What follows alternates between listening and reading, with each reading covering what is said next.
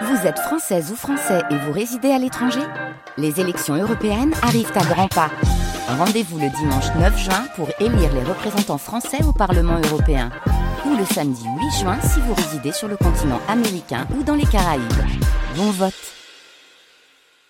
Bon réveil à tous.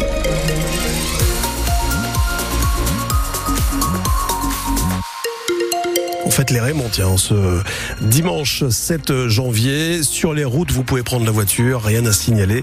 C'est que du bonheur, mais prudence quand même. Louise Forbin pour euh, le journal de 8 heures. Bonjour Louise. Bonjour Emmanuel, bonjour à tous. Euh, Donc aujourd'hui, euh, il va faire froid, mais on n'aura pas forcément du grand, grand, grand soleil et un ciel bleu, hein, non Non, on va se réveiller avec un ciel couvert et des températures, comme vous le dites, assez fraîches et qui vont le rester toute la journée. Il fera jusqu'à 3 degrés à Erly, 2 à Carvin et 1 à Maubeuge.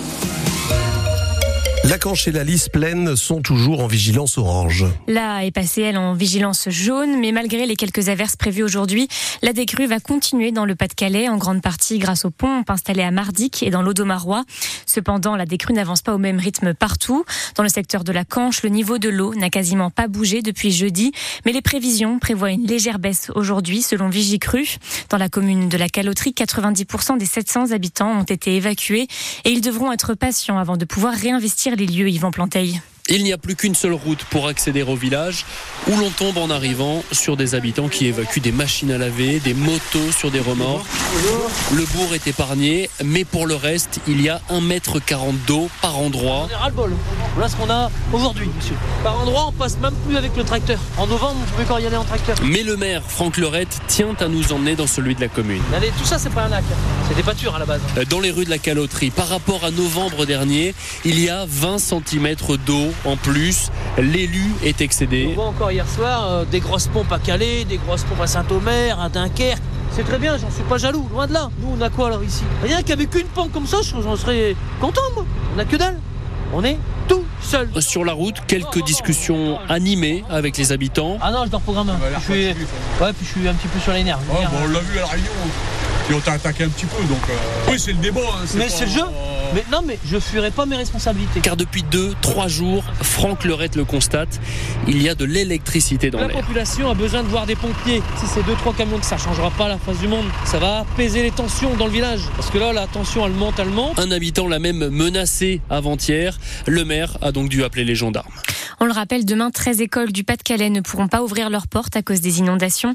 Les cours auront lieu dans d'autres lieux, comme une salle communale ou alors en distanciel. La liste des établissements concernés est à retrouver sur le site de France Bleu. Une manifestation pour un cessez-le-feu à Gaza a rassemblé environ 250 personnes hier après-midi à Lille, alors que le conflit entre Israël et le Hamas entre aujourd'hui dans son quatrième mois. L'armée israélienne affirme avoir achevé le démantèlement de la structure militaire du Hamas dans le nord de Gaza et veut désormais démanteler celle du centre et du sud. Le point sur la situation est à retrouver sur le site de France Bleu. C'était il y a 9 ans, jour pour jour, le 7 janvier 2015, les frères Kouachi, armés de fusils d'assaut, assassinaient 12 personnes, dont 8 membres de la rédaction de Charlie Hebdo. Une commémoration aura lieu cet après-midi à 15h30 à Paris. Il y sera aussi rendu hommage aux victimes de l'attentat dit de l'hypercachère. Lille euh, se qualifie pour les 16e de finale de la Coupe de France. Hier, le LOSC a largement remporté son match contre le club martiniquais des Golden Lions grâce à un festival de buts puisque le score final était de 12 à 0. Les joueurs lillois Zegrova et Jonathan David ont tous les deux mis des triplés. Côté martiniquais, on s'attendait à une défaite mais peut-être pas à ce score. Le club amateur veut surtout retenir le plaisir de jouer ce 32e de finale face à une belle équipe comme Lille. Le milieu de terrain Norman Igor Grelet.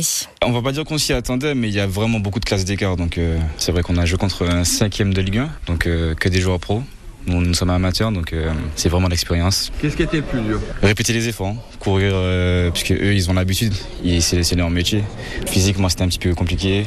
Techniquement, quand ça va vite, c'est compliqué aussi. Donc bon, là c'est l'expérience et on a pris plaisir, donc c'est le plus important. Parce qu'au début, dans les dix premières minutes, les euh, premiers quarts d'heure, on sent quand même résister, etc. Exactement, Euh, Est-ce que c'est la période que vous voulez retenir? Ben, on va quand même retenir ça parce que c'est le, le plus positif dans le match. On a quand même résisté 15 minutes, je crois. Même moi, quand j'ai vu ça, je me suis dit bon, ben, ça se passe bien. Euh, c'est vrai que moi, je me suis pas amusé, mais j'ai fait, j'ai fait jouer mes qualités sur ce match. Je me suis fait plaisir en première mi-temps, donc c'est le plus important. On a rarement l'occasion de jouer. Je pense que c'est une fois dans une vie hein, qu'on joue ça. En 32e surtout, c'est incroyable, c'est magnifique. Des propos recueillis par Roman Borcon. Dimanche prochain, les Dogs retrouvent la Ligue 1. Ils accueilleront le FC Lorient à 13h. Ils se concentreront ensuite sur la suite de la Coupe de France et les 16e de finale le week-end du 20-21 janvier.